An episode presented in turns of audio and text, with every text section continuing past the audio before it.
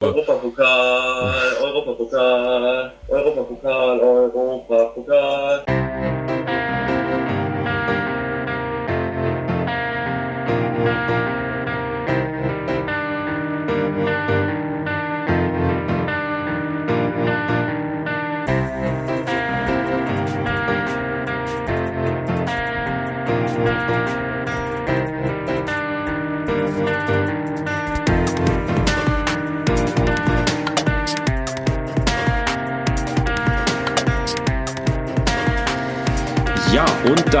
wir beim ersten Rückblick der Bundesliga-Saison 2016-2017 und zeitgleich ist das die 29. Folge des Bully Kompakt Podcasts. Schön, dass ihr wieder mit dabei seid, äh, auch beim ersten Teil des großen Jahresrückblicks von uns.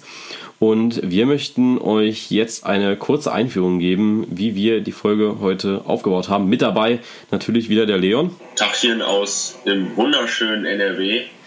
Es hat vorhin gewittert, aber das tut jetzt nichts zur Sache. Echt, bei mir sind es strahlender Sonnenschein bei 30 Grad. Nur mal so. Ja, ich habe auch 30 Grad, trotzdem gewittert das hier. Also, Ist nicht so schön. Grüße aus Karlsruhe, hier ist wunderschön. Ähm, mich. Zurück zum Thema. genau. Äh, wie bauen wir die Folge auf? Also im ersten Part reden wir über die Platzierungen 1 bis 6. Wir beginnen da immer mit der Bewertung der Platzierung des Vereins im Vergleich zu Erwartungen vor der Saison. Also ich sage es mal, äh, keiner hätte gedacht, dass Schalke so weit unten mitspielt, beziehungsweise dass Wolfsburg in die Relegation muss. Dann bewerten wir so ein bisschen auch die Saison, die Hinrunde, Rückrunde, äh, generell so ein bisschen den Saisonverlauf, halt einfach, äh, wie die Konstanz war und was muss im Sommer passieren, damit alles gleich bleibt an der Qualität, beziehungsweise damit man besser reinkommt oder dass man sich verbessert. Und das machen wir mit allen 18 Partien, äh, 18 Mannschaften. Und dann natürlich auch noch mit den Aufsteigern in die erste Bundesliga. Oh, ja. Äh, zuvor, wir wählen ja momentan gerade die Top 11 bei Instagram äh, der Saison und dafür haben wir natürlich die Kandidaten auch äh, aufgestellt, die ihr äh, über die Wildcard reingenommen habt. Und wir haben jetzt gerade dieselben Kandidaten hier. Wir haben eben schon, bevor wir auf Aufnehmen geklickt haben, kurz drüber diskutiert und haben dann aber gesagt, okay, lass uns das lieber im Podcast diskutieren. Wir haben alle Kandidaten, die ihr auch habt zur Wahl und werden da jetzt auch so ein bisschen drüber reden. Und ich würde sagen, wir fangen beim Tormann an, wo wir Timo Horn, Lukas Radetzky und Roman Bürki zur Wahl hatten. Meine Wahl ist Timo Horn und bei dir? Ich sehe mich einfach mal ganz klar an. Das Torwartthema können wir eigentlich direkt abhaken. Die Follower auf Instagram haben ja auch munter für Horn gestimmt. Mit Genau. knapp dreimal so vielen Stimmen, kann man sagen, Ja, für wie äh, Roman Bürki. Also ist verdient. denke ich auch. Also er hat eine super Saison gespielt, war zwar zwischenzeitlich verletzt, aber am Ende äh, deutlich der bessere Mann. Äh, kommen wir zur Innenverteidigung. Da habt ihr gewählt Dominik Heinz und Sokrates. Meine Wahl wäre gewesen Niklas Süle und Sokrates. Also ich als Kölner bin froh, dass keins dabei ist. Hätte mich aber eher für Orban und Süle entschieden. Mhm. Sokrates ist okay, kann man reinwählen, aber ich finde Orban bei Leipzig hat eine gute Saison gespielt. Süle auf alle Fälle. Und wenn du die beiden in der Innenverteidigung hast, dann hast du als Stürmer definitiv ein Problem. Bei Sokrates auf alle Fälle auch. Mhm. Aber ich finde, Süle und Orban ist nochmal so eine kleine Hausnummer für sich, weil die auch beide noch relativ jung sind. Kann man sich auch als Trainer freuen, wenn du die Innenverteidigung aus 21 und 24 Jahre hast. Ja. Sokrates mit 28 schon ein bisschen älter. Also meine Wahl wäre Süle und Orban. Würde ich jetzt auch so mitgehen. Äh, Heinz hat mich sehr überrascht, finde ich, weil für mich ist Dominik Heinz keiner gewesen, der jetzt in dieser Saison irgendwie äh, rausgestochen hat. Also ich habe ja auch eher so diesen neutralen Blick. Ich sehe ja irgendwie alle Spiele mal und da hieß es dann eher mal so Niklas Süle, Orban und Sokrates, die da irgendwelche Dinge geklärt haben.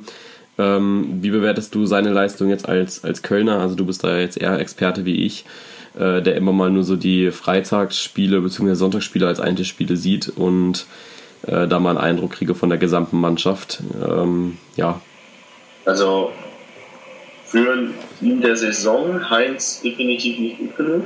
Mhm. Hat halt immer so die, er hat halt immer so die Punkte im Spiel, da macht er irgendwie genial in der Sekunde. Dann hat er aber auch zwischendurch mal in einem Spiel diesen kleinen Hänger drin, wo du dir denkst, ja gut, würde da jetzt ein anderer Innenverteidiger stehen, der hätte den Ball lieber sonst wohin geschlagen und einen Einwurf verursacht aus äh, besserer Position, aber du kannst sie in diesen paar Sekunden dann sortieren. Also Heinz ist einer für mich, der braucht noch so ein, zwei Jahre, damit er die richtige Erfahrung hat und die richtige Einschätzung und alles. Ja. So, gib dem noch ein bisschen, dann läuft er. Okay.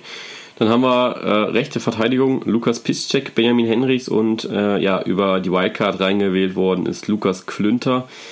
Ähm, auch da geht die Tendenz momentan stark zu Lukas Klünter auf Instagram, das kann ich so viel schon mal sagen. Äh, für mich aber ja deutlich besser. Lukas Piszczek ist der gefährlichste Verteidiger in dieser Saison gewesen. Ich glaube, der hat vier oder fünf Tore gemacht. Einfach überragend gespielt.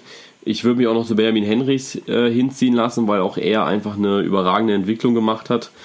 Äh, ja, auch da wieder als äh, Kölner, also die Mannschaft wird halt sehr äh, Köln-lastig momentan. Wie siehst du das? Also, wenn man von dem Köln-lastigen absieht, dann würde ich zu Henrichs tendieren, weil Henrichs ja jetzt auch für die, beziehungsweise auch für die Nationalmannschaft nominiert wurde. Mhm. Ähm, Piszczek ist ein guter Verteidiger wird allerdings auch nur noch drei, vier Jahre machen und dann aufhören. Ja. Aufgrund von Verletzungen und auch aufgrund des Alters. Also meine Wahl wird auf Henrichs fallen, wenn man Klünter wirklich aufgrund des Köln-Lastings rausnimmt. Obwohl Klünter halt wirklich aus dem Nichts kam. Klünter war einer der Spieler, den ich bei FIFA immer als erstes verkauft habe. Weil ich mir dachte, ah oh ja, 67er Spieler brauchst du nicht, hast genug Verteidiger. Mhm. Inzwischen ist es einer, den ich einfach direkt in die Startaufstellung packe, weil ich, den, ich mag den Jungen einfach. Ja. Also ich glaube, es ist halt sehr, sehr viel Sympathie. Am Ende, ähm, der Sinn dieser elften Saison ist ja wirklich, äh, den Blick auf die gesamte Saison zu haben und nicht auf die letzten acht Spieltage. Und da muss ich sagen, da hat dann halt ein Piszczek oder auch ein Henrichs deutlich mehr gemacht wie Klünter. Also klar, Klünter wurde halt erst spät reingenommen, aber du weißt halt auch nie, wie das mit so einem jungen Mann ist. Henrichs ist, ich glaube, genauso alt wie Klünter meine ich. Und hat eine sehr konstante Saison gespielt, finde ich. Abgesehen jetzt von das, was Leverkusen sich da zusammengespielt hat mit äh, fast Abstieg und fast Relegation. Äh, am Ende für mich aber deutlich einer der Spieler, der dann doch zum Erfolg auch beigetragen hat. Also ich meine, Klünter ist ein bisschen älter. Ein oder zwei Jahre. Henrichs ist 20 und Klünter ist, glaube ich, 22 oder 21. Ähm, ja, wie gesagt, also ich würde auch zu Henrichs jetzt letztendlich tendieren, weil er hat halt eine gute Saison gespielt, kann man nichts gegen sagen. Ja. Ich glaube, dass Henrichs äh, es mehr verdient hätte, dann doch im Gegensatz zu Klünter. Kommen wir zur Linksverteidigung. Da sind aufgestellt Seat Kolasinac und Jonas Hector und als Wildcard-Spieler Marcel Schmelzer für mich Sead Kolasinac der bessere Mann. Hat einfach, äh, gefällt mir vom Spielertypen mehr, äh, ist ein sehr bulliger Spieler und zumal kommt er aus der wunderschönen Kleinstadt, wo ich auch herkomme. Hat im selben Verein gespielt, wo ich Trainer war. Ähm, da sind dann vielleicht auch so ein bisschen die örtlichen Sympathien noch mit dabei. Kennenlernen, kennengelernt hast du ihn selbst nicht? Hm, nee. Das ist schade. Das, das, das wäre natürlich jetzt noch der absolute Hammer gewesen an der Geschichte. Ja, nee, ähm, kenne ich leider nicht.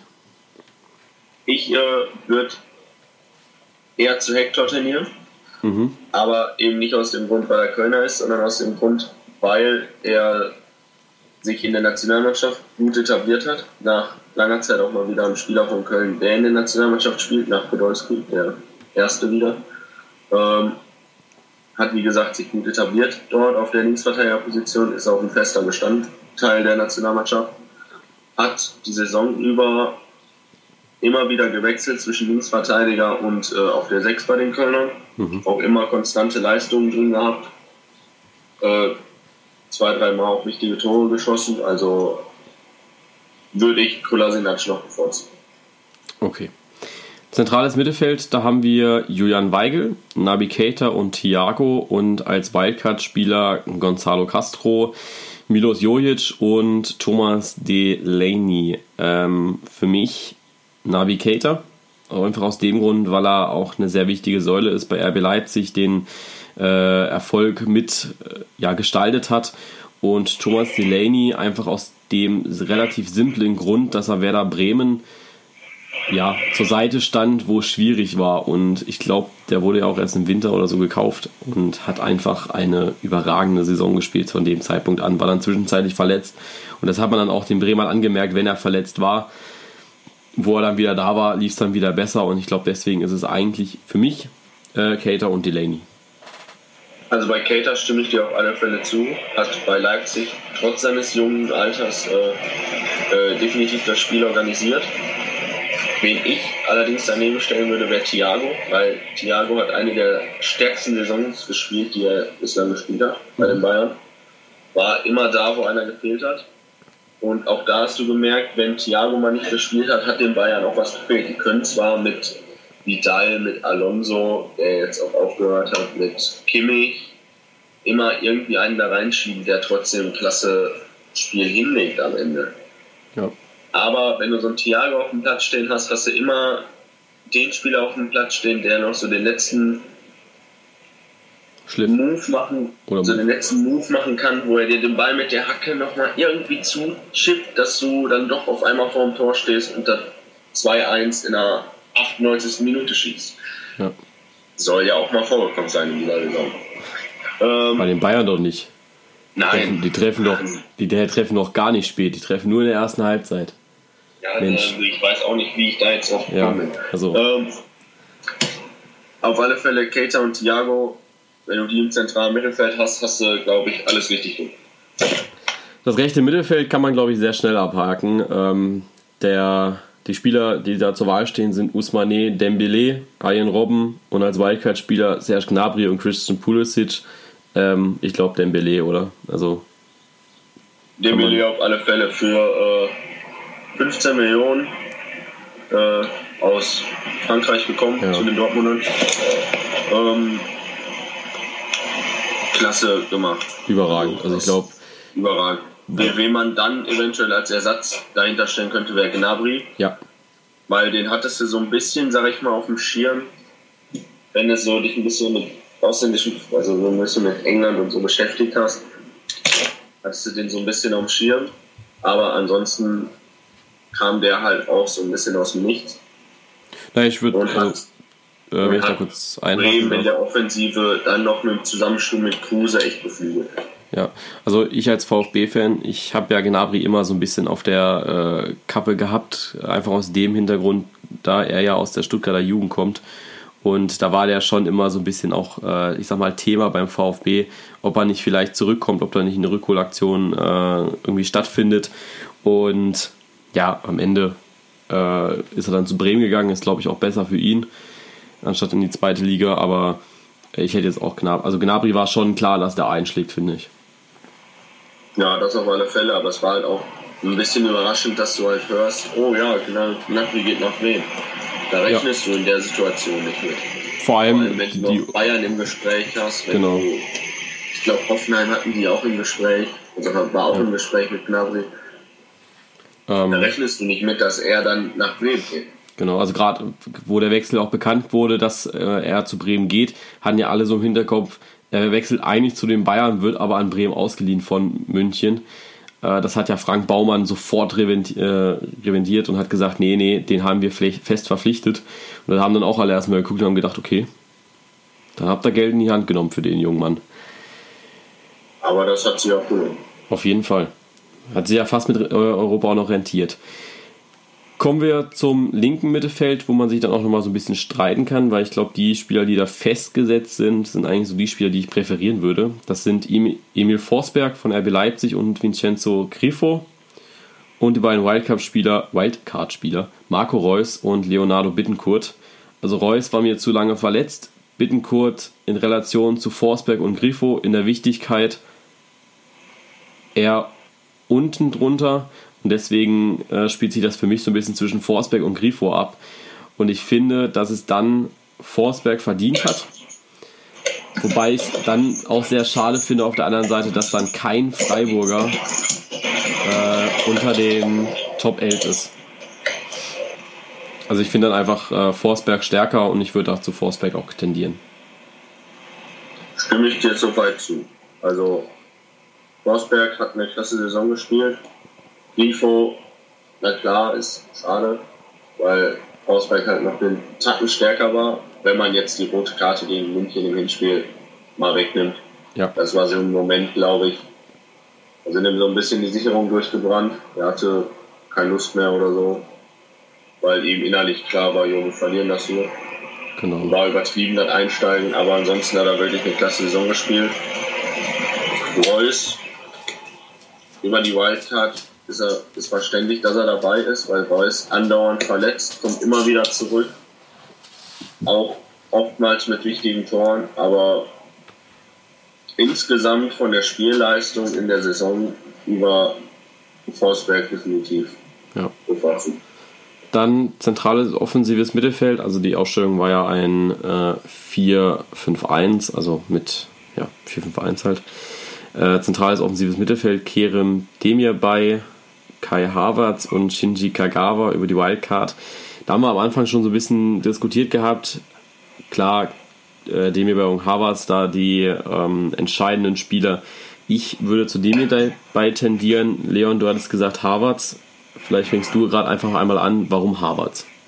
Ich, ich, ich finde ähm, damals, wenn man das so bezeichnen kann, unter Zeiten von Roger Schmidt, ähm, der hat halt so am Anfang ein bisschen ausprobiert mit jungen Spielern.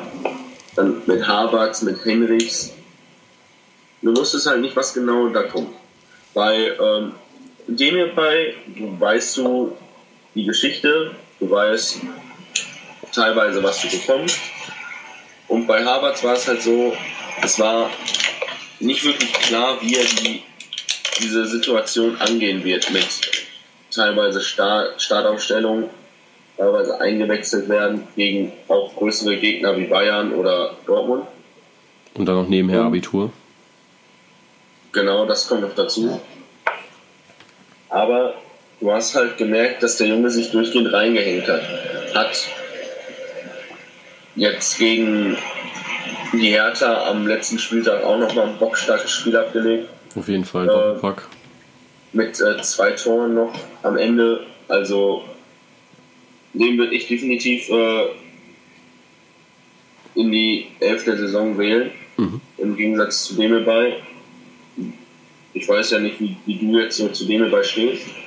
Kannst du ja auch einmal drauf eingehen, aber für mich definitiv Harvard eher als. Ja, also ich denke, Demirbay ist einfach ein Spieler, der ja, wo einfach die Geschichte mich ein bisschen beeindruckt hat oder ein bisschen sehr beeindruckt hat. Er kam am Anfang der Saison von Hamburg für 1,5 Millionen irgendwie in dem Dreh hat ein, oder man hat gedacht, okay, jetzt holen die Hoffenheimer ein, um den Kader so ein bisschen zu erweitern, hat letztes Jahr schon bei Fortuna Düsseldorf eine sehr gute Saison gespielt und dann spielt, ist er einer einfach der Spieler bei der TSG und einfach auch einer der Spieler, der dafür verantwortlich ist, dass Hoffenheim nächstes Jahr Champions League spielt und das ist für mich einfach so der Grund, warum dem hierbei und nicht Harvards, weil Harvards hat klar seine Akzente gezeigt in der Mannschaft und es ist auch beeindruckend, dass ein 17-Jähriger sich so etablieren kann noch in der Bundesliga, wenn damit Millionen gehandelt wird.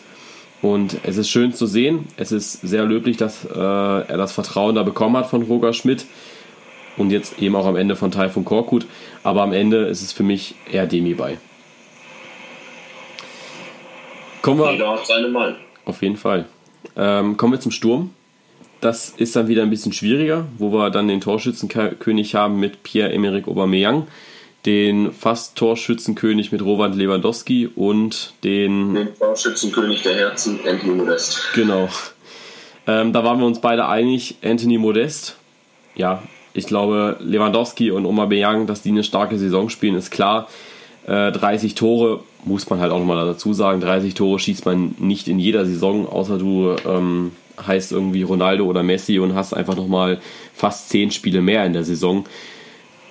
Ja, also für mich ist das äh, Modest, einfach weil er eine Saison gespielt hat, oder die erste richtig gute Saison, glaube ich, auch bei Köln. Also wirklich überragende Saison.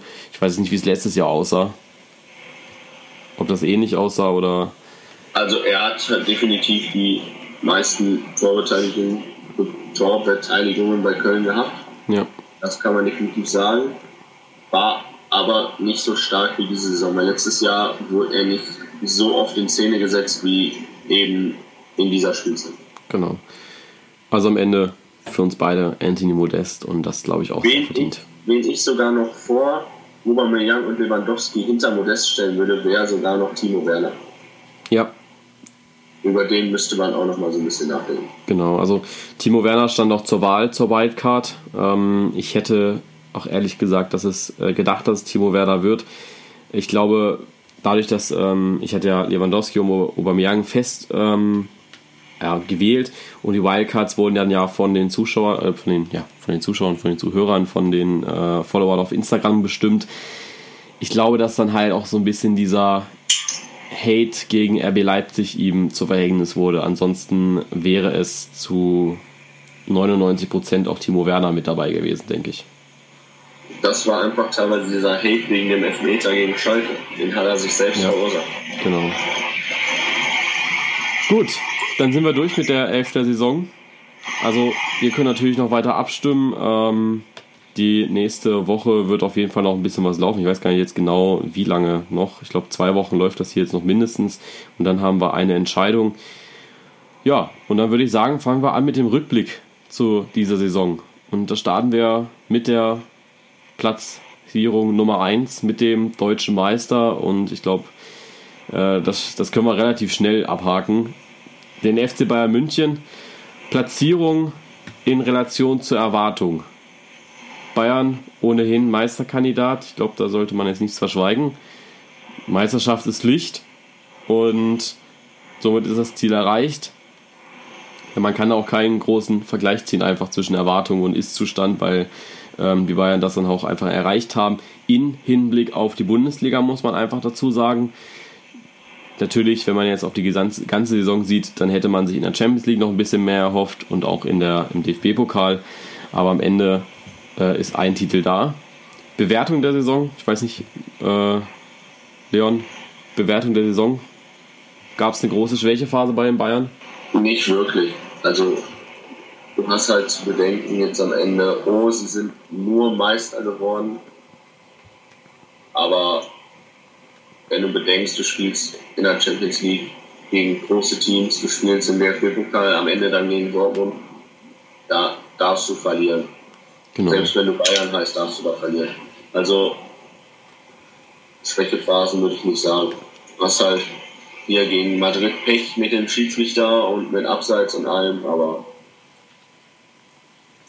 das ist Fußball. Ich weiß nie wirklich, was passiert am Ende trotzdem eine erfolgreiche Saison, wo man äh, die Bundesliga wieder dominiert hat und keine große Schwächephase hatte. Also ich glaube, äh, in der Mitte der Saison hatte man ihn mal oder im April eine Schwächephase nachgesagt, wo sie zweimal unentschieden hintereinander gespielt haben und dann noch irgendwie verloren haben mal ein Spiel. Ähm, am Ende war das so dominant, dass ja, da hätte keine andere Mannschaft mithalten können oder hat auch keine Mannschaft wieder mitgehalten. Ähm, was muss im Sommer passieren? Damit die Mannschaft genauso erfolgreich bleibt. Lahm jetzt weg, Alonso weg. Ich denke, die Mannschaft muss ein bisschen verjüngert werden. Also die Mannschaft wird jetzt langsam auch ziemlich alt im Hinblick auf Ian Robben, äh, Franck Ribéry, die jetzt auch ein bisschen älter werden oder auch ein bisschen älter sind. Dann natürlich muss ein Ersatz gefunden werden für Lahm und Alonso. Ähm, ja, vielleicht gerade, oder ich sage jetzt einmal was zu Lahm-Ersatz. Da hat äh, Karl-Heinz Rummenigge sich relativ schnell eingeschaltet gehabt und hat gesagt, nein, äh, Kimmich ist der Ersatz für Philipp Lahm.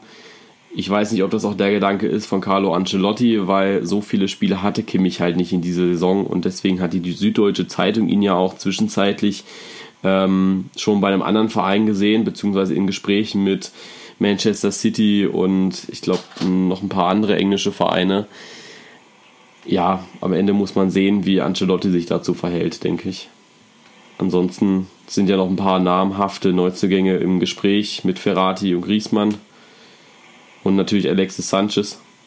Aber äh, ich glaube, spruchreif ist da noch gar nichts. Griesmann zu Bayern definitiv nicht.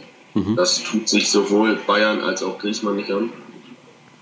Weil Griesmann ist ein Spieler, der in Spanien bleiben wird, denke ich. Okay. Ob bei Atletico oder ob er zu Real oder Barca wechseln mag, weiß ich nicht. Auf alle Fälle wird er in Spanien bleiben. Oder wenn überhaupt nach England wechseln. Ja. Ähm, zu Verratti kann ich dir nicht so viel sagen. Da weiß ich nicht, wie der so spielt. Also ich könnte dir teilweise sagen, wie er so bei FIFA ist. Aber wie er selbst so jetzt in, bei sich in Frankreich spielt, kann ich nicht wirklich viel zu sagen. Ja. Ich kann halt auch nur sagen, dass er halt sehr lange irgendwie andauernd angewiesen wird, sage ich mal, von Bayern-Anhängern, von Bayern-Verantwortlichen. Aber dass da wirklich was passiert, denke ich jetzt am Ende auch nicht. Äh, der nächste Wechsel wäre Alexis Sanchez. Ähm, der chilenische, chilenische Verband hat ja schon äh, ich sag mal, ihn zu Bayern, äh, zum Bayern-Spieler gemacht, indem sie auf dem Facebook-Post der Nominierten äh, das Bayern-Logo vor, äh, ihn, vor seinen Namen gemacht haben, anstatt das Arsenal-Logo. Ähm, was denkst du, Alexis Sanchez, nochmal für die Außen zu holen? Ist das ein Thema? Also ich, ich persönlich denke, der passt da rein. Also, das kannst du echt machen mit Sanchez. Den kannst du da reinpacken. Das würde sogar, glaube ich, recht gut passen bei den Männern denke ich auch. Ähm, äh, Uli Hoeneß hat ja eine Transferoffensive angekündigt nach dem äh, letzten Spiel gegen Freiburg und hat gesagt, wir werden mal im Sommer was machen, was wir sonst nicht tun werden. Und viele haben das halt in Relation gesetzt mit gleich viel Geld ausgeben. Und ich glaube, dass bei den Bayern dieses Jahr viel Geld fließen wird. Und ich glaube auch, dass da Köpfe rollen werden in Form von Douglas Costa, ähm, der finde ich, keine überragende Saison gemacht hat für das Geld, für das er am Ende kam. Und auch noch ein paar andere Spieler, die dann eben noch äh, offen sind mit der Zukunft. Ja, also da wäre definitiv mal, nennen wir es mal, kleiner Umschwung bei den Bayern passieren. Aber man kann auch erst am Ende des Transferfensters genau dann feststellen, was passiert ist. Genau. Also gerade noch für die Zuschauer, wir versuchen jetzt natürlich keine Prognose zu machen, was die Bayern im Sommer, also was die Bayern im Sommer tun werden, sondern einfach nur unsere Meinung, was wir denken, was passieren muss im nächsten, äh, jetzt im Sommer in der Transferperiode, ähm, was am Ende passiert und wie das Ganze abläuft, was natürlich zwischenzeitlich passiert, das können wir ja gar nicht alles äh, ja, beachten. Ich würde sagen, gehen wir weiter von den Bayern, die einen kleinen Umschwung vor sich haben zu der Mannschaft, die, ich glaube, uns alle überrascht hat und uns also alle so ein wenn, bisschen. Ja? Wenn Leipzig nicht der erste Aufsteiger gewesen wäre, hätten alle über Freiburg gesprochen und was die für eine starke Saison spielt. Aber weil genau. Leipzig eben noch davor steht, muss man über Leipzig reden. Genau, deswegen machen wir jetzt auch den Vizemeister mit RB Leipzig. Ich glaube, so wie du es eben gesagt hast, Freiburg spielt eine bockstarke Saison und keiner redet drüber, weil RB Leipzig das Ding macht und mal eben die Vizemeisterschaft holt. Die Erwartungen sind klar übertroffen, finde ich. Also Klassenerhalt war realistisch mit der Mannschaft bis zu einem guten Mittelfeldplatz. Europa äh, hätte oder wollte man, glaube ich, auch so ein bisschen haben, aber dass man dann Vizemeister wird, noch mit dem Vorsprung zu Borussia Dortmund und ich sag mal den relativ geringen Abstand zu Bayern München. Vor allem, man hat sie ja auch äh, lange, lange geärgert ist, glaube ich, einfach der Moment, wo vor man sagen allem, muss. Wenn man sich, vor allem, wenn man sich das Rückspiel anguckt bei Leipzig gegen Bayern, da, ja. kannst, da konntest du wirklich sehen, auch wenn man wieder sagt, ja, Bayern verletzungsgeschwächt aufgetreten teilweise. Die werden in den nächsten Jahren da oben dran rütteln. Denke ich auch. Denk. Also Bewertung zur Saison, man kann einfach sagen, das ist einfach eine Saison, die keiner erwartet hat. Ähm, seit dem 14. Spieltag auf Rang 2 gewesen. Keiner hat da irgendwie was äh, ja, dran rütteln können an den Leipzigern. Die hatten nur den Blick nach oben und am Ende muss man einfach sagen, das war ja, eine überragende Saison. Sie haben, finde ich, so ein bisschen profitiert von der Schwäche anderer Teams, also zum Beispiel von Borussia Dortmund und eben auch den Teams, die sich im unteren Mittelfeld abspielen, wie Schalke, Leverkusen und Wolfsburg, die eigentlich da oben hingehören. Ähm, ja, am Ende ist Leipzig mit 20 Siegen äh, äh, verdient Vizemeister geworden, finde ich. Das auf alle Fälle. Und auch der beste Aufsteiger, den es in der Bundesliga gab. Ja. Jetzt ist natürlich die Frage, was muss im Sommer passieren, damit man diese Dreifachbelastung packt. Ähm, gehen wir jetzt mal davon aus, dass Leipzig einfach mal nicht in der ersten Pokalrunde rausliegt gegen Dresden. Ähm, ich glaube, die Fülle des Kaders muss einfach äh, ja, vergrößert werden. Also da muss ein bisschen was passieren. Man muss sich. Ja, das, das auf alle Fälle. Du musst gucken, dass du für Bundesliga genug fitte Spieler hast, die dann auch die Ausdauer bringen, auch mal unter der Woche dann noch ein Spiel mehr draufpacken zu können mit 90 Minuten, eventuell 120 Minuten, plus noch eventuell Elfmeterschießen, je nachdem, welcher genau. Wettbewerb da jetzt anstehen mag. Du musst gucken, dass du eine ungefähr gleichwertige Mannschaft hast, dass du, wenn einer ausfällt, du einen hast, der die Position auch fast genauso gut übernehmen kann. Und du musst halt gucken, dass du halt auch die Spieler findest, die in das Konzept von Leipzig passen. Ja. Also, dass du dir jetzt eher so ein Gnabry holst als so ein Robben. Genau. Also, ich habe mir jetzt äh, mal aufgeschrieben, welche Spieler könnte Leipzig holen jetzt im Sommer. Natürlich Maximilian Philipp vom SC Freiburg, der jetzt auch schon im Gespräch war, beziehungsweise wo äh, Sky und Bild schon gesagt haben, der ist so gut wie sicher bei Leipzig. Äh, den habe ich mir jetzt aufgeschrieben und wenn ich noch so ein bisschen im Petto hätte, wäre Grisha Prömel vom Karlsruher SC, das ist jetzt abgestiegen in die dritte Liga. Ich glaube nicht, dass ein U21-Nationalspieler sich die dritte Liga antut, wenn ich ehrlich bin. Ähm, wenn Leipzig, äh, erstmal passt er in das Konzept von Leipzig und ich glaube, dass dann auch Leipzig sagt, okay, ähm, den hole ich mir.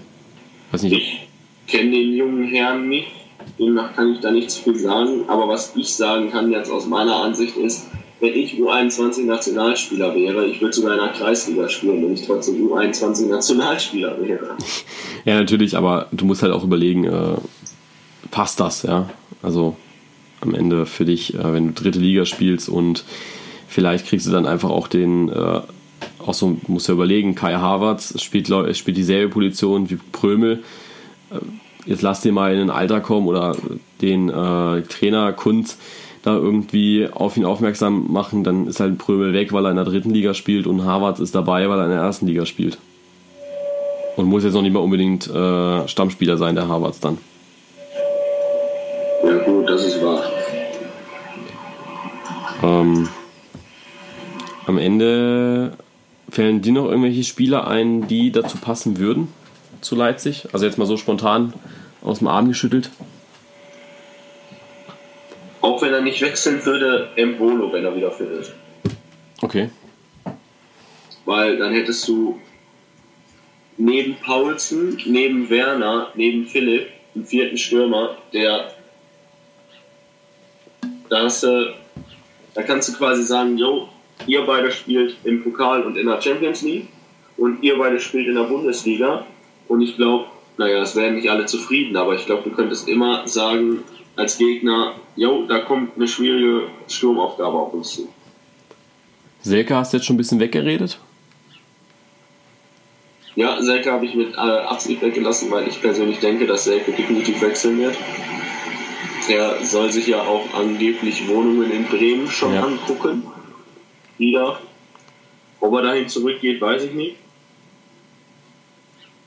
Ich persönlich denke, der landet entweder bei einem Aufsteiger oder bei einem, der so unten mitgespielt hat. Okay. So Mainz oder so in die Richtung. Weil, wenn du bedenkst, Köln an Cordoba interessiert, dann bräuchte Mainz einen neuen Stürmer. Ob Selke in das Spielsystem von Mainz reinpasst, weiß ich nicht. Mhm. Aber dass sich das dann so alles irgendwie aufeinander aufbaut. Okay. Ja, das habe ich auch gelesen mit äh, Cordoba und äh, Mainz äh, und Köln. Gut. Ich würde sagen, RB Leipzig schließen wir damit ab. Hat eine überragende Saison gespielt und da muss auf jeden Fall ein bisschen was passieren im Sommer und ich glaube, da kommt auch ähm, einiges auf uns zu auf dem Transfermarkt. Die werden da ein bisschen was rumrütteln. Gehen wir zu Borussia Dortmund. Ich glaube, die Erwartungen sind soweit getroffen. wenn man einfach berücksichtigt, mit man hat ja einen Umbruch oder mittelschweren Umbruch jetzt gehabt in der, äh, mit den Spielern, mit Trainer. Ähm, man hat den direkten Champions League Platz erreicht und man ist, ja, ist, natürlich ist es ein bisschen bitter, dass man Dritter geworden ist, aber man hat jetzt noch den Pokalsieg geholt, wo ich glaube, dass es dann auch ein bisschen äh, ja, gut ist für die Jungs, dass man da noch mal was gepackt hat. Aber äh, am Ende glaube ich, dass es eine Saison war, wo sie die Ziele erreicht haben, oder? Ja. Also Champions League als Ziel anzuvisieren und das dann auch zu schaffen, damit sollten sie auch zufrieden sein. Jetzt haben sie noch den DFB-Pokal gewonnen. Ja. Also kannst du quasi als Dortmund schon so ein bisschen als Double ansehen, sag ich mal. Ja. Ähm, die Saison an sich, ich glaube, nachdem Hummels, Mkhitaryan und Gündogan gegangen sind, musste man sich so ein bisschen neu orientieren. Dafür kamen ja Spieler wie Dembele, Guerrero und Emre Mor, wobei der letztere ja eher weniger spielt. Und das sorgte, glaube ich, oder in meinem Gefühl für sehr wenig konstant. Ähm, man ist zwar überwiegend auf den internationalen Plätzen geblieben, man hat jedoch keinen Druck ausgeübt auf den FC Bayern. Und ich glaube, das ist wichtig und dass du Borussia Dortmund ähm, ja einfach auch diese Titelrolle als Meister nachsagen musst, ist klar, finde ich. Also klar, die, der Pokalsieg macht das ein bisschen runder, aber in der Liga jetzt war es suboptimal, finde ich. Von der Konstanz her. Ja, es, es, waren halt teilweise Spiele dabei, ich sag mal, ich glaube, gegen Darmstadt haben sie verloren. Ja. Also Spiele, die du eigentlich hättest gewinnen müssen. Dann waren Spiele dabei, hier mit Monaco, da kannst du sagen, ja, okay, waren sie ein bisschen beeinträchtigt durch den Anschlag hätten das Spiel auch eigentlich verschieben müssen, wie ich immer noch finde. Aber ich finde im Endeffekt, wenn du Dritter wirst in der Bundesliga, die dieses Jahr definitiv eine der stärksten äh, Saisons gezeigt hat in den letzten Jahren, dann solltest du am Ende auch einfach zufrieden sein, egal was in der Mannschaft passiert ist und was nicht passiert. Jetzt ist natürlich die Frage, was muss im Sommer passieren und ich glaube, Borussia Dortmund hinter diesem Verein steht ein Riesenfragezeichen, weil man ich glaube, also auch selbst nach gestern Abend, nach dem Pokalfinale, kann ich nicht einschätzen, was passiert. Thomas Tuchel, dieses Thema muss ich erledigen und Aubameyang muss ich erledigen. Und ich glaube, in der vorletzten Folge, in der Folge 26, hatte ich da bereits schon mit Christian über Tuchel gesprochen. Äh, vielleicht nochmal so deine Meinung zum Thema Thomas Tuchel. Also, was ich über Tuchel gehört habe, ist, dass er mit 90% weg sein soll.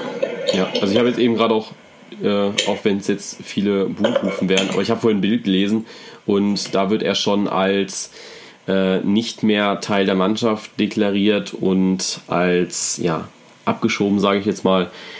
Und Lucien Favre soll der neue Trainer sein. Von Nizza. Favre dann aber hinter, also Favre dann aber dazu Bitte? Favre nach Dortmund, ich finde, das passt nicht. Nee, ich auch nicht. Also, ähm, ich finde, Lucien Favre, also, sie beschweren sich bei Tore, dass er ein bisschen zu schwierig ist. Und ich finde, bei Favre holen sie sich einen ins Haus, der genauso schwierig ist. Also Favre ist jetzt auch keiner, der Sogar alles... noch schwieriger. Ja, der... Favre braucht halt immer diese Phasen. Genau. Er braucht die Phase, um reinzukommen, dann braucht er die kurze Auszeit, dann braucht er die Phase, um was aufzubauen, dann braucht er wieder eine Auszeit, dann braucht er die Phase, um die, ich sag mal, die mittlere Zeit der Saison durchzuspielen, dann braucht er wieder eine kleine Auszeit, dann kommt noch Champions League, der Pokal dazu. Ja. Also mit Favre holst du dir einen im Haus, mit dem du echt viel Geduld haben musst. Wenn du mit Tuchel schon keine Geduld hast, dann äh,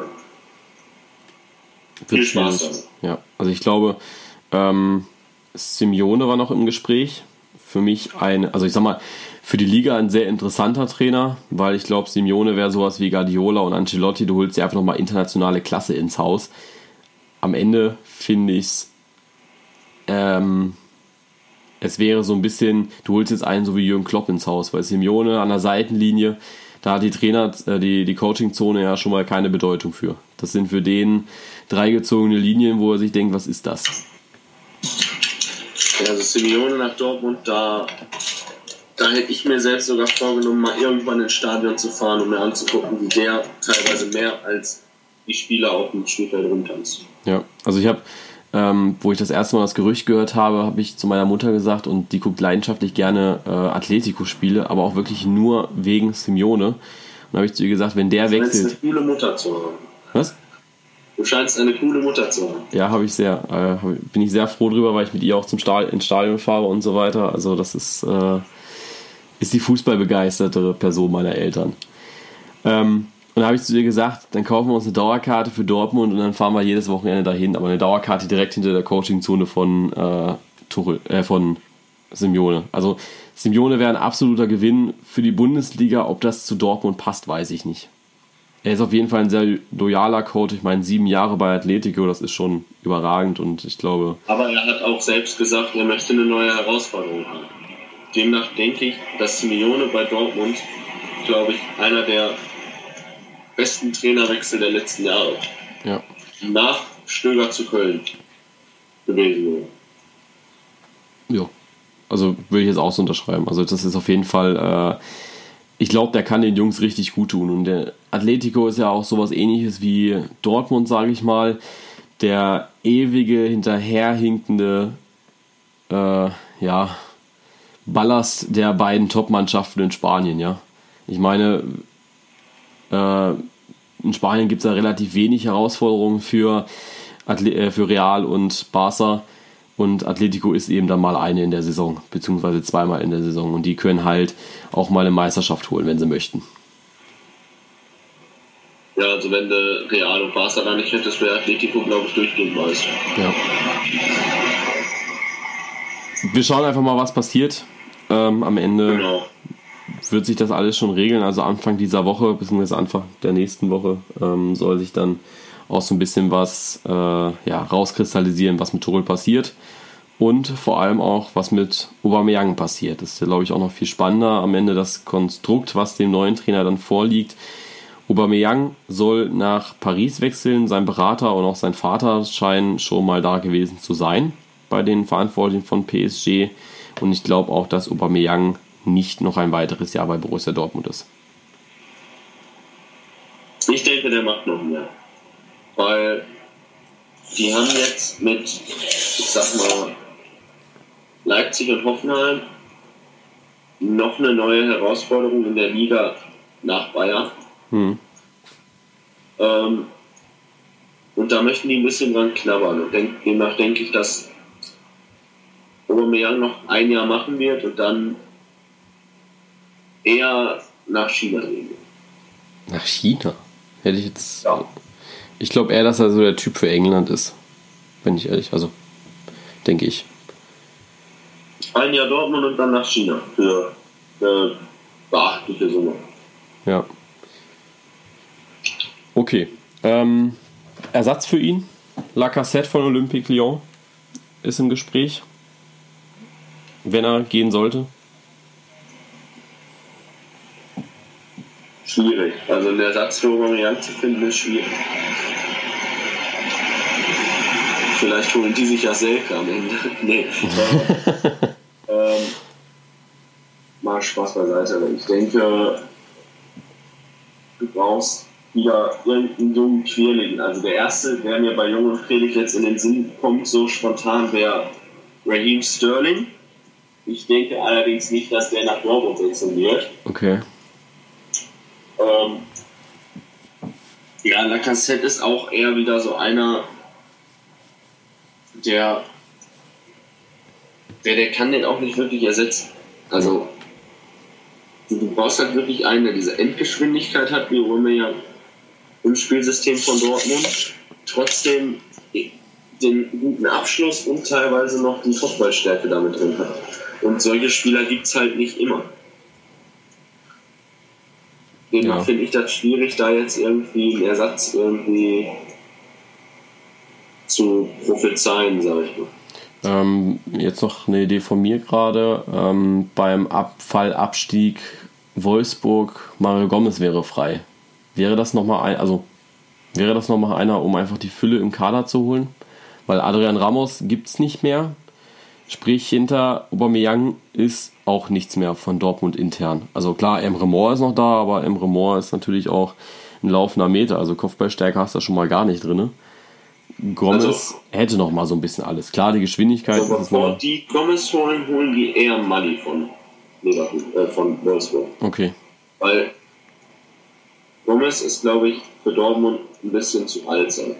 Also er ist jetzt noch nicht so alt, aber er hat halt dieses nenne es jetzt mal, alte an sich irgendwie. Den, den kennst du schon so lange, du weißt, dass er die Leistung bringen kann, aber du, du weißt halt nicht wirklich, wie lange er das noch macht. Und bei Mali weißt du halt, der hat bei Mainz richtig gut gespielt, ist auch klein und quirlig teilweise, ist so ein vielleicht etwas erfahrener, ein bisschen größerer Moor, sag ich mal. Mhm. Und mit dem könntest du, glaube ich, eher arbeiten als mit Gomez anstelle von dort. Okay.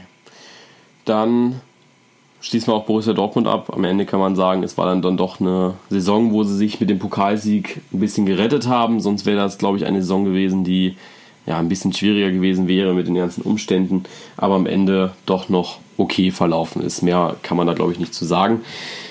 Kommen wir zur nächsten Überfliegermannschaft. Und das ist für mich die TSG Hoffenheim. Die haben die Erwartungen meines Erachtens total übertroffen. Sie spielen jetzt das erste Mal international nächstes Jahr, nachdem man letztes Jahr kurz vor dem Abstieg stand.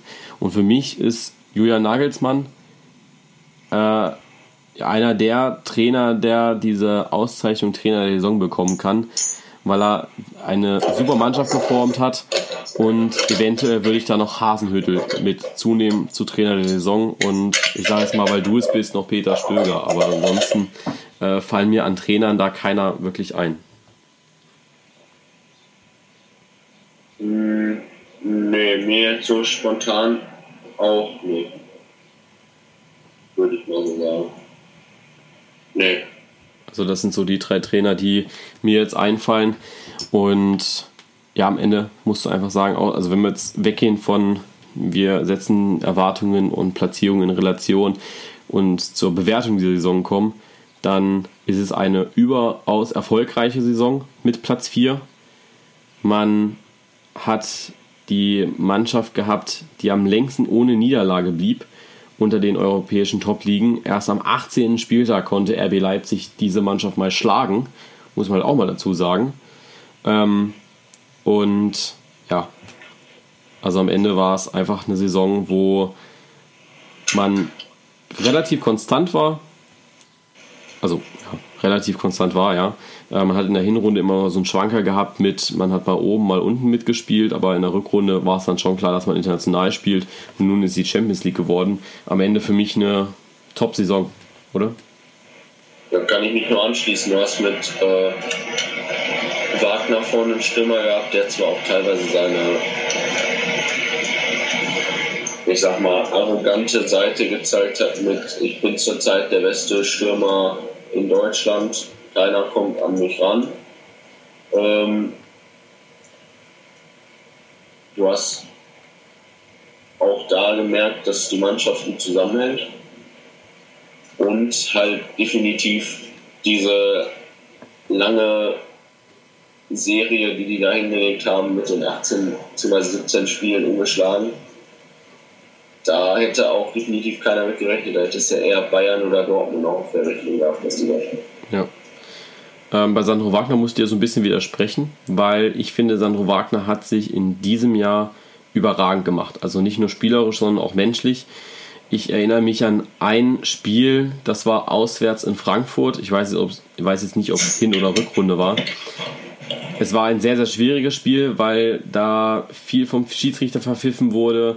Ähm, ich glaube, ein unreguläres Tor wurde gegeben. Wagner wurde, ich sag mal, zerfleischt von den Frankfurtern, weil er einfach ständig äh, gefault wurde. Hat er noch einen Ellbogencheck mitbekommen und Wagner ist immer cool geblieben. Wagner ist, ähm, also sag mal, ist die Sache sehr professionell angegangen und ist dann nach dem Spiel äh, ins Interview reingegangen und gesagt, das war ein Scheißspiel von allen. Ähm, ich glaube, es ging am Ende 1-1 aus, wo dann alle froh drüber waren, weil ein Sieger hat dieses Spiel nicht verdient gehabt. Und er ist wirklich hingegangen, hat dann gesagt, okay, Schiedsrichter hat Fehler gemacht, wir haben Fehler gemacht, ähm, du darfst dich menschlich nicht so präsentieren. Frankfurt hat äh, hart gespielt und es hat mich schon sehr beeindruckt, wie professionell er an diese Sache rangegangen ist. Ansonsten war es immer für mich so ein bisschen dieser äh, Skandalspieler auch, der dann auch mal so ein paar härtere Worte gebracht hat und auch immer so dieses äh, Ich bin der Geiz auf den Platz gebracht hat. Das finde ich, hat er jetzt in dieser Saison oder im Laufe der Saison äh, ablegen können. Auch wo er dann äh, gesagt, äh, wo, wo, dann feststand, dass er zum Confed Cup fährt ähm, und man ihn gefragt hat, ah ja, wie finden Sie es? Dann sagte er, ja, Confed Cup ist nicht so das Geilste, aber mein Lieblingscup, ja. Also er ist auf dem Boden geblieben, finde ich. Also er, oder er hat sich ein bisschen wieder zurückgeholt auf den Boden. War schwierig. Also, ich finde das Thema Wagner immer noch ein bisschen schwierig. Also ich weiß halt, der, der kann sich auch wieder ganz schnell verändern. Ja. Jetzt, vielleicht hat er sich so verändert, weil er Nationalmannschaft spielen wollte, hat er es jetzt geschafft, jetzt verändert er sich wieder. Kann man nicht sagen, muss man abwarten. Auf alle Fälle denke ich, der wird erstmal in Hoffenheim bleiben. Denke ich auch. Also da ist. Und solange das der Fall ist, kann man das, glaube ich, auch das Thema Wagner im Endeffekt abhalten, weil solange die, also wenn du nichts wirklich mit dem Verein zu tun hast, solange die sportliche Leistung dann stimmt, kann dir das Menschliche ja so gesehen, ich sag mal, egal sein, wenn du ja, halt, klar. wie gesagt, nichts mit dem Verein zu tun hast. Wenn du jetzt eher Fan vom Verein bist, musst du natürlich auch ein bisschen darauf achten. Aber für mich jetzt, solange er sportlich das hinlegt und was er diese Saison hingelegt hat und zeigt, dass er da ist für die Mannschaft, finde ich das soweit okay. Ja, denke ich auch. Da sind wir aber auch schon bei dem Punkt, was muss im Sommer passieren. Ähm, bei mir ganz oben auf der Liste Ersatz finden für Süle, Süle und Rudi. Ähm, Rudi, also Rudi denke ich, ähm, ist immer so ein umstrittener Spieler. Warum Ersatz finden für Rudi sticht jetzt nicht so raus. Für die Mannschaft war er halt schon wichtig. Fällt mir ehrlich gesagt keiner ein, der den Hoffenheim jetzt holen kann, weil auch die Marschroute von der TSG nicht richtig ist. Man will keine Stars verpflichten, sondern auf die eigene Jugend bauen und junge Spieler holen. Da fällt mir das bei Niklas Süle leichter. Da fällt mir spontan Niklas Starker von der Hertha, ähm, dass der zur TSG wechselt. Aber ansonsten bei Rudi fällt mir keiner ein. Bei Rudi würde mir jetzt so spontan einfallen, wobei ähm, Rudi ja eher defensiver unterwegs ist, dass du vielleicht äh, Alessandro Schöpp aus Schalke holst und versuchst, ihn so ein bisschen defensiver aufzustellen. Dann hast du zwar, dann hast du auch den Druck nach vorne mhm. und hast einen Spieler, der glaube ich auch mit 24, 25 noch nicht so alt ist. Ja, ich glaube aber Schöpf ist eher der Flügelspieler, glaube ich. Boah, heißt ja heutzutage nichts, man kann ja alles umpolen irgendwie. Ähm, ich glaube, da ist mit unter anderem Piszczek und Durm die beiden besten Beispiele. Ja. Ähm, ansonsten, klar, wieder Fülle äh, für den Kader ausbreiten. Ich glaube, dass da viel aus der eigenen Jugend kommt, weil Hoffenheim hat einfach eine starke Jugendabteilung. Ähm, ansonsten, ja, äh, fällt mir bei, also dadurch, dass bei Hoffenheim einfach die Marschroute so ein bisschen fehlt, finde ich. Ähm, ja, also da fehlt mir einfach so der Ansatzpunkt bei Nagelsmann und äh, Rose, wie die jetzt diese Transferphase angehen möchten. Deswegen denke ich, gehen wir zur nächsten Mannschaft. Und da sind wir beim ersten FC Köln. Und ich glaube. Europapokal, Europapokal, Europapokal, Europapokal. So viel dazu schon mal. Ja. Äh, freut mich auf alle Fälle. Ich glaube, das darfst du dann auch so ein bisschen übernehmen. Äh, Platzierung ja. und Erwartungen vor der Saison. Ja, also gerechnet hat man natürlich wieder mit diesem wunderbar undankbaren achten Platz also ich zumindest, dass die so wieder so kurz davor, bevor sie es so gerade schaffen, so die letzten fünf, sechs Spieltage sich das selbst wieder verbauen. Ähm, ja, auch wenn Stöger und Schmatke nie wirklich zugeben wollten, sage ich mal, dass Europa das Ziel sei, ähm, haben sie es innerlich auch wirklich gewollt. Am, am Anfang der Saison natürlich schon gut damit losgelegt, waren Teil, waren zwischenzeitlich sogar, ich glaube, nach dem dritten Spieltag eine Nacht Erster. Ja. Das muss man auch mal bedenken. Ähm, konnten die Leistung dann auch durchgehend halten, also waren, glaube ich, diese Saison über nicht schlechter als Platz 8 oder 9. Ähm, haben die Mannschaft auch gut weiterhin zusammengefügt, haben viele Spieler, die sie äh, vorher nicht wirklich in der Startaufstellung hatten, ähm, mit eingebunden. Jojic ist richtig aufgeblüht. Du hast mit Klünter auf der Rechtsverteidigerposition jemanden, der aus dem Nichts kam und direkt zum Fan-Liebling wurde. Man hat Clemens aus Mainz zurückgeholt, der direkt wieder empfangen wurde, als sich Risse verletzt hat. Ähm, Modest ohne Frage, einer der wichtigsten Spieler bei den Kölnern. Ähm, also du kannst, wenn du so ein, zwei Spiele vielleicht jetzt außen vor nimmst, sagen, die Kölner hat definitiv eine konstante Saison gespielt, eine auch sehr starke Saison und wenn du dir ansiehst, was Stöger in den vergangenen Jahren in Köln ähm, geleistet hat, kann man definitiv sagen, dass Köln mit Stöger den wohl besten Trainer der vergangenen Jahrzehnte gefunden hat. Also die Mannschaft, die er da zusammengeformt hat, spielt einen richtig guten Fußball für die Verhältnisse, die die wirklich leisten können. Und ja, ich will hoffen, dass der halt auch noch wirklich lange Zeit in Köln bleibt. Jetzt ist natürlich die Frage, was passiert im Sommer. Ähm, Erfolg hat immer so seine Schattenseiten. Äh, ich glaube, im kompletten Kader ist, äh, ist alles eine relativ sicher, weil sich, glaube ich, auch jeder wohlfühlt. Also auch ein Bittenkurt, ein Jojic, äh, gut, Klünter hat jetzt auch das Aufsehen erregt, so ein bisschen von ein paar Vereinen. Ähm, die haben aber alle Vertrag erstmal und dann fühlen sich auch alle wohl in Köln. Klar, Jonas Hector ist ein Kölscher Jung, das kann man jetzt auch nicht äh, sagen, dass der irgendwie anders hingeht. Aber Anthony Modest. China, England, Spanien oder Köln? Ich, ich hoffe natürlich Köln. Ne?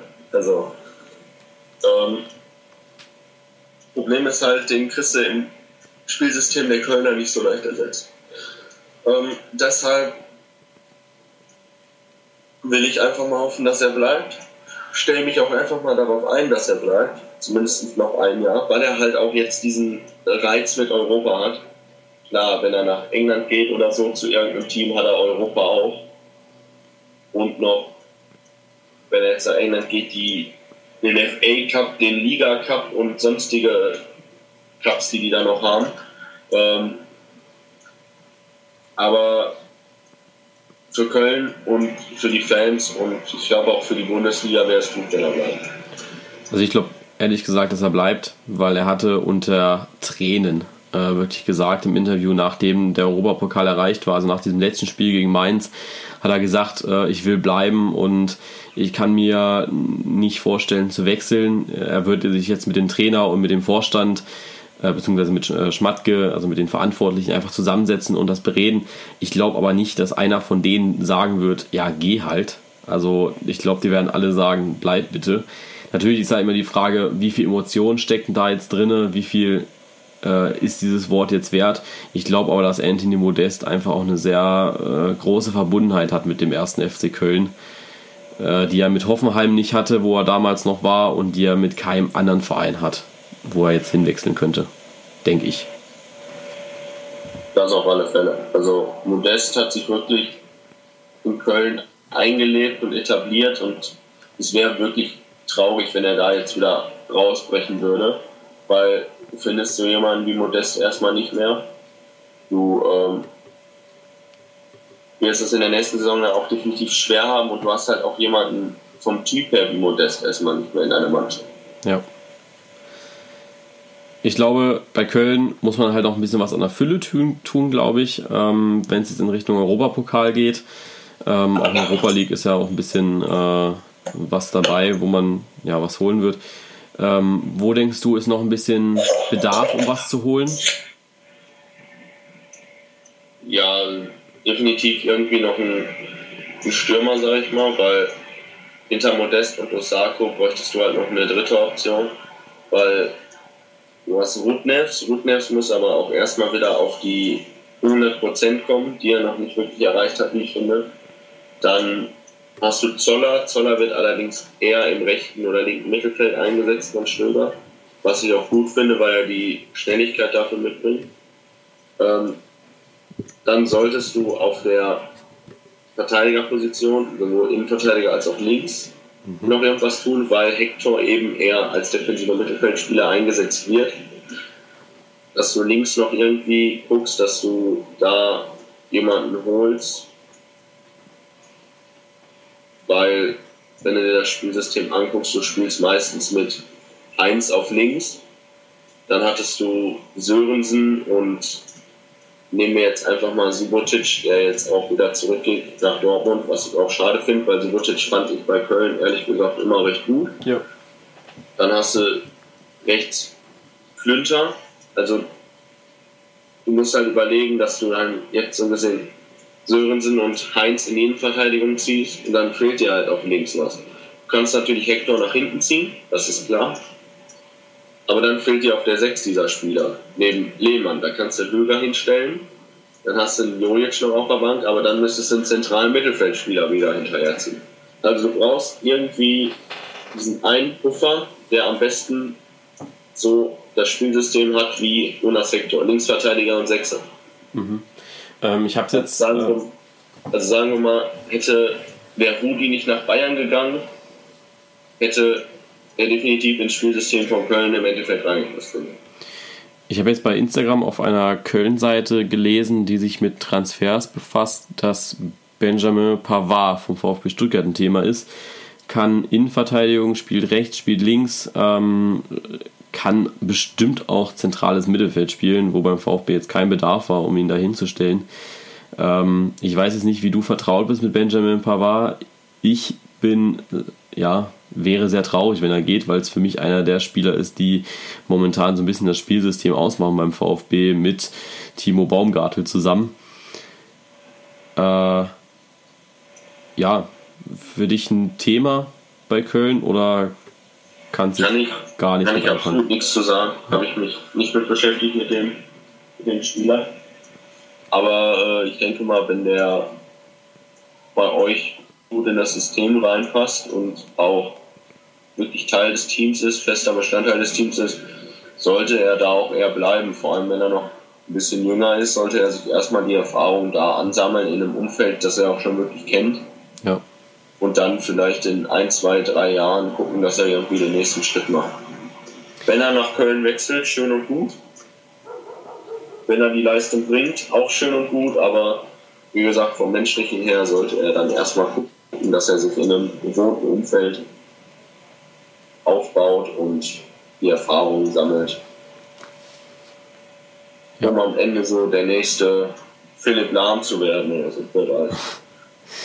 Okay, ähm, gehen wir weiter zur nächsten Mannschaft und das ist Hertha BSC Berlin. Hat jetzt durch den Pokalsieg gestern die Europa League erreicht und das auch sicher erreicht, ohne Qualifikation. Dafür rückt dann der SC Freiburg nach in die Quali. Ja, meiner Meinung nach äh, Erwartungen übertroffen von der Hertha keine Frage. Ähm, schaut man sich jetzt einfach die Saison ein bisschen an, finde ich, dass sie eine sehr starke Hinrunde gespielt haben, aber eine sehr, sehr schwache Rückrunde. Und das war eine Rückrunde, die nicht Europa League fähig ist, finde ich. Nee, das auf alle Fälle nicht. Vor allem, wenn du bedenkst, du hast in der Europa League ein Heim- und ein Auswärtsspiel. Und wenn du die Auswärtsspiele so vergeigst, dann äh, wird das schwierig.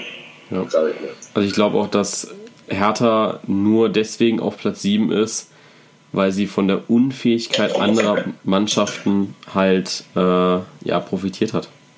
Also am Ende muss man halt einfach sagen, äh, hätte Köln die entscheidenden Spiele zum Schluss jetzt einfach auch nochmal ein bisschen konsequenter gewonnen und äh, ich sage jetzt mal auch so ein paar ein, zwei Spiele, wo man wo man unnötig unentschieden gespielt hat, auch gewonnen hätte und ich sag mal Freiburg auch nochmal ein paar Spiele besser gespielt hätte, dann wäre Frankfurt, äh, wäre Berlin kein Thema gewesen für Europa. Das definitiv. Also, wenn du dir anguckst, Hertha in der Hinrundentabelle 30 Punkte. Ja. In der Rückrundentabelle bei 19 Punkten. Von diesen insgesamt 49 Punkten haben sie gerade mal 12 Auswärtsrunden. Und das ist viel zu wenig. Das ist in der Auswärtstabelle Platz 15 vor Mainz, Hamburg und Darmstadt. Ja. Also ich glaube, dass der Hertha für nächste Saison eine sehr, sehr schwierige Saison bevorsteht. Also ähm, das Dreifachbelastung, also so sehr man sich über Europa freut, Europa ist einfach auch eine Riesenbelastung, auch für Köln. Äh, man muss das einfach mit Vorsicht genießen und ich glaube, dass alle Mannschaften, die nächstes Jahr Europa spielen und das nicht regelmäßig, also zum Beispiel äh, ja alle außer Bayern und Dortmund haben nächstes Jahr eine riesen Herausforderung und müssen gucken, dass sie sich trotz aller Euphorie trotzdem auf die Liga konzentrieren, finde ich. Und Europa League und so weiter als schönes Erlebnis mitnehmen, aber gucken, dass man den Fokus auf die Bundesliga richtet, finde ich. Das ist auf alle Fälle wichtig. Ich denke, wenn von den Teams, die in der Europa League spielen, wird es, wenn Freiburg durch die Quali kommt, trotzdem die Härte am schwierigsten haben. Und wenn du bedenkst, dass alle drei Teams, sage ich jetzt mal, in der Gruppenphase sind, wird es die Hertha trotzdem am schwierigsten haben, weil die eben von der Spielkonstanz her nicht wirklich was zeigen. Die haben andauernd irgendwelche wellenförmigen Statistiken, sage ich mal, von gut zu schlecht, von gut zu schlecht. Also da hilft dir dann auch nicht wirklich, wenn du jetzt so einen Top-Stürmer verpflichtest oder so, der dir durchgehend die Tore schießt. Wenn du hinten andauernd welche kassierst, dann geht die Hertha am Ende noch nächstes Jahr in die Relegation und spielt dann vielleicht wieder gegen Wolfsburg oder so, wer weiß. Ja. Ähm, ich glaube, ganz ehrlich, ähm, dass ich weiß auch gar nicht, was jetzt im Sommer passieren soll bei der Hertha. Also da bin ich wirklich zu wenig drin im internen. Der Berliner ist auch so eine Mannschaft, womit ich relativ wenig anfangen kann. Ich glaube einfach, dass man hier auf die Fülle wieder setzen muss, dass man auf Fülle und Qualität setzen muss und dann guckt, dass man eventuell auch die wichtigen Spieler wie Plattenhardt, Weiser, äh, Ibisevic einfach hält. Also gut, Weiser sehe ich jetzt auch eher bei RB Leipzig nochmal nächstes Jahr. Plattenhardt, denke ich, wird auch schwierig, den zu halten.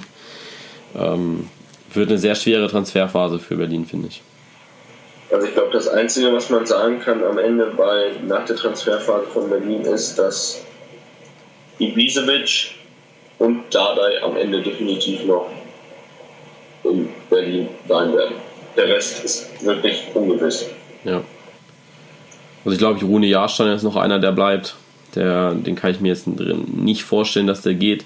Thomas Kraft, ich weiß nicht, ob er sich nochmal eine Saison antut auf der Bank, ist eigentlich gesetzter Torhüter gewesen die letzten Jahre bei Berlin. Ich glaube nicht, dass der noch ein Jahr Bank spielt hinter Jahrstein. Das denke ich auch nicht. Dann soll er lieber in die zweite Liga irgendwo hingehen, zu irgendeinem Team. Ja.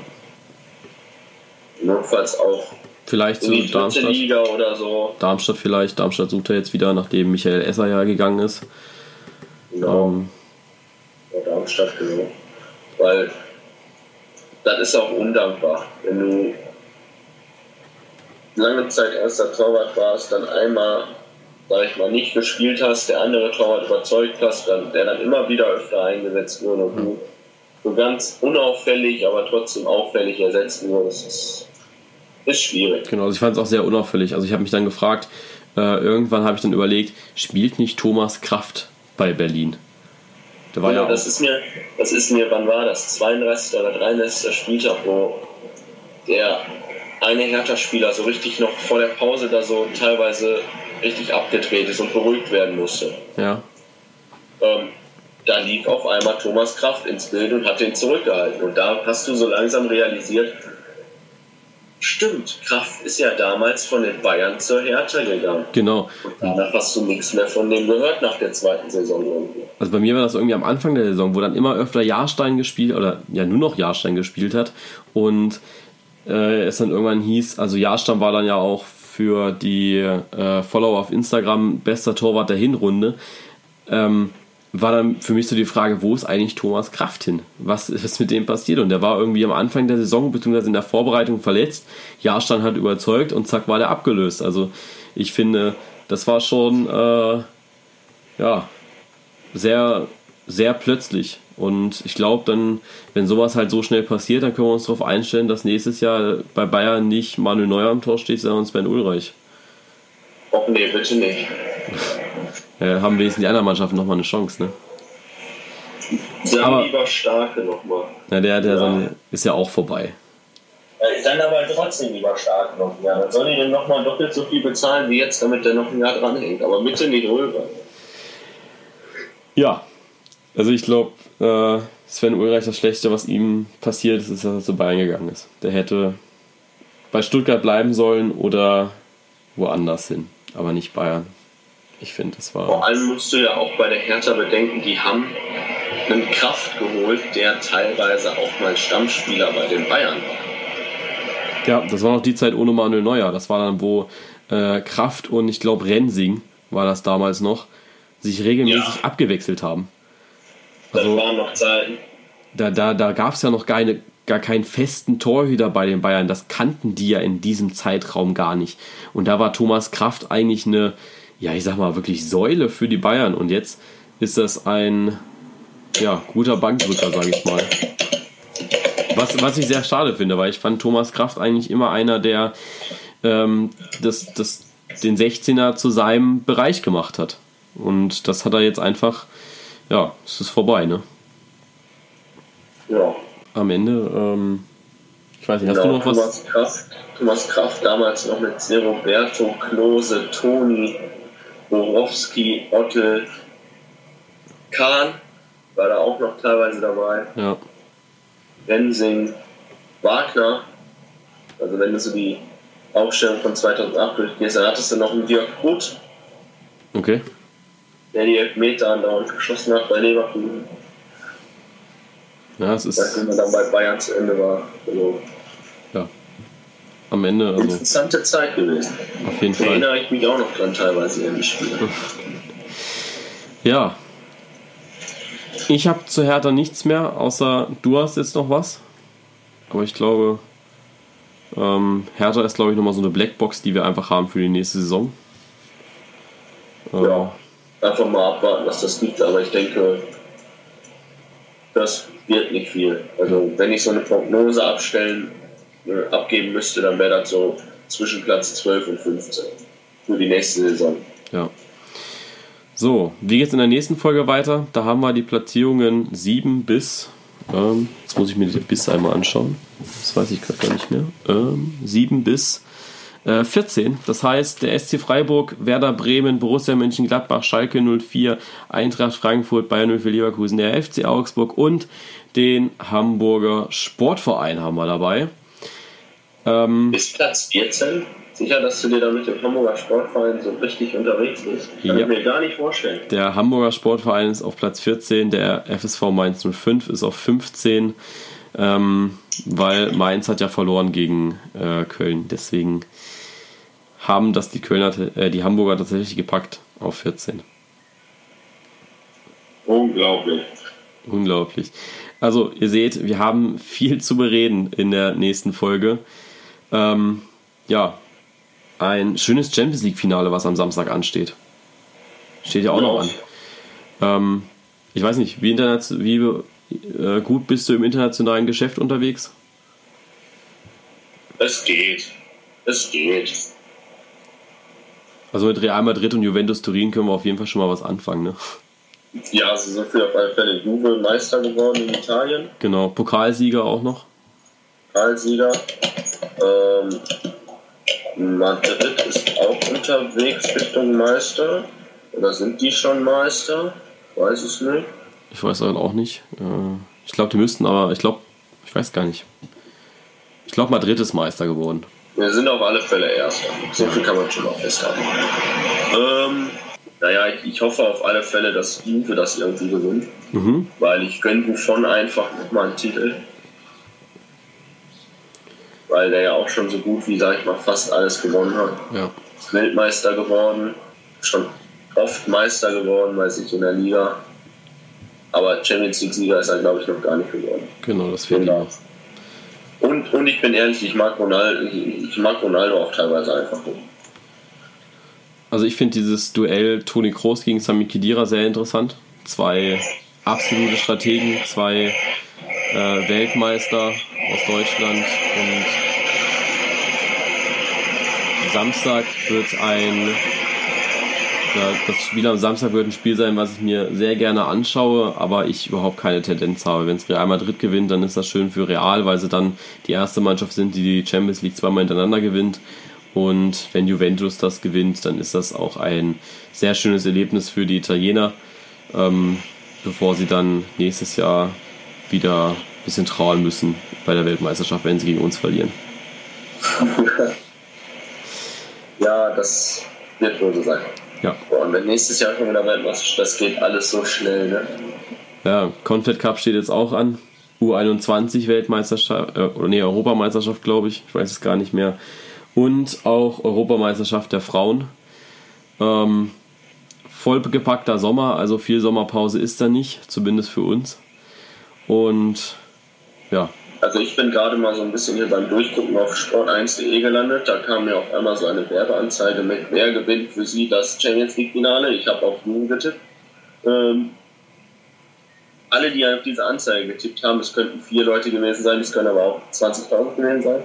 53,1% sagen, ah, hier steht's ja. Du und 800 und 818, also insgesamt 819 Menschen haben da drauf getippt. 53,1% sind für Juve, 42,3% sind für Real Madrid und lustigerweise sagen 4,7% keiner. Warum auch immer man das antut. Gut, dann halten wir fest, äh, keiner gewinnt das Champions League-Finale dieses Jahr. Genau. Ähm, der Pokal bleibt in Cardiff bis zum nächsten Jahr, wo sich das dann hoffentlich eine deutsche Mannschaft abholen kann. Der, der Pokal, der wird äh, geteilt. Die, ja. die, schneiden so auseinander, dass jedes Team, das mitgemacht hat, so ein Stück davon bekommt. Denke ich auch. Also ich glaube. Das fände ich fair. Ähm, vielleicht sagen sie auch einfach, dass äh, Cardiff so ein überragender Gastgeber war und nach 90 Minuten 1-1 steht und sie sagen, okay, äh, Cardiff kriegt äh, den Pokal. Es wird übrigens das erste Champions League Finale sein mit einem geschlossenen Dach. Also, ja, ja, sie haben ähm, nach dem Anschlag von Manchester haben sie jetzt ein bisschen Angst bekommen, dass äh, äh, vor Drohnenangriffen und das äh, Stadion in Cardiff hat ein Dach, also wie die Wäldchens Arena, du kannst das Dach zumachen und das werden sie ja, heißt das so viel wie das von nun an nur noch Stadien mit Dach im Champions League Finale ausrichten dürfen. Dann Vielleicht. kommt ja in drei Jahren das Champions League Finale nach Schalke, dann kann ich da ja noch vorbei. Ja, so viele gibt es ja glaube ich gar nicht äh, mit Dach. Also äh, wir, wir, können uns darauf einrichten, dass es auf jeden Fall nicht regnen wird am Samstag im Stadion. Ähm, auch wenn es draußen regnet, drin bleiben alle trocken. Also die Frisur sitzt ja in Ronaldo. Da brauchen Sie sich keine Sorgen machen. Ja. Ja. Ich höre, dass du tippst und ich wette, du googelst gerade nach dem Wetter von Cardiff vom Samstag. Ey, du kannst Gedanken lesen. Ja, nachdem. Es soll am Samstag lade das. So. Teils bewölkt, 18 Grad, Niederschlagwahrscheinlichkeit 20 Prozent, also es wird wahrscheinlich auch sonst trocken bleiben. Und die größte Niederschlagswahrscheinlichkeit liegt morgens zwischen 4 und 7 Uhr. Demnach sitzt die Frisur auch draußen. Perfekt.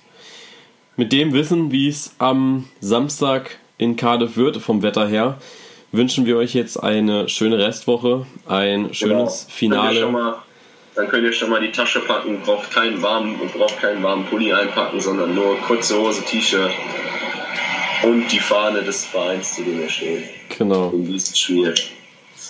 So, Ach, ja. mit diesem Wissen entlassen wir euch jetzt an äh, und wünschen euch, ja, wie gesagt, nochmal eine schöne Restwoche und bis dann. Genau, macht es gut. Ciao.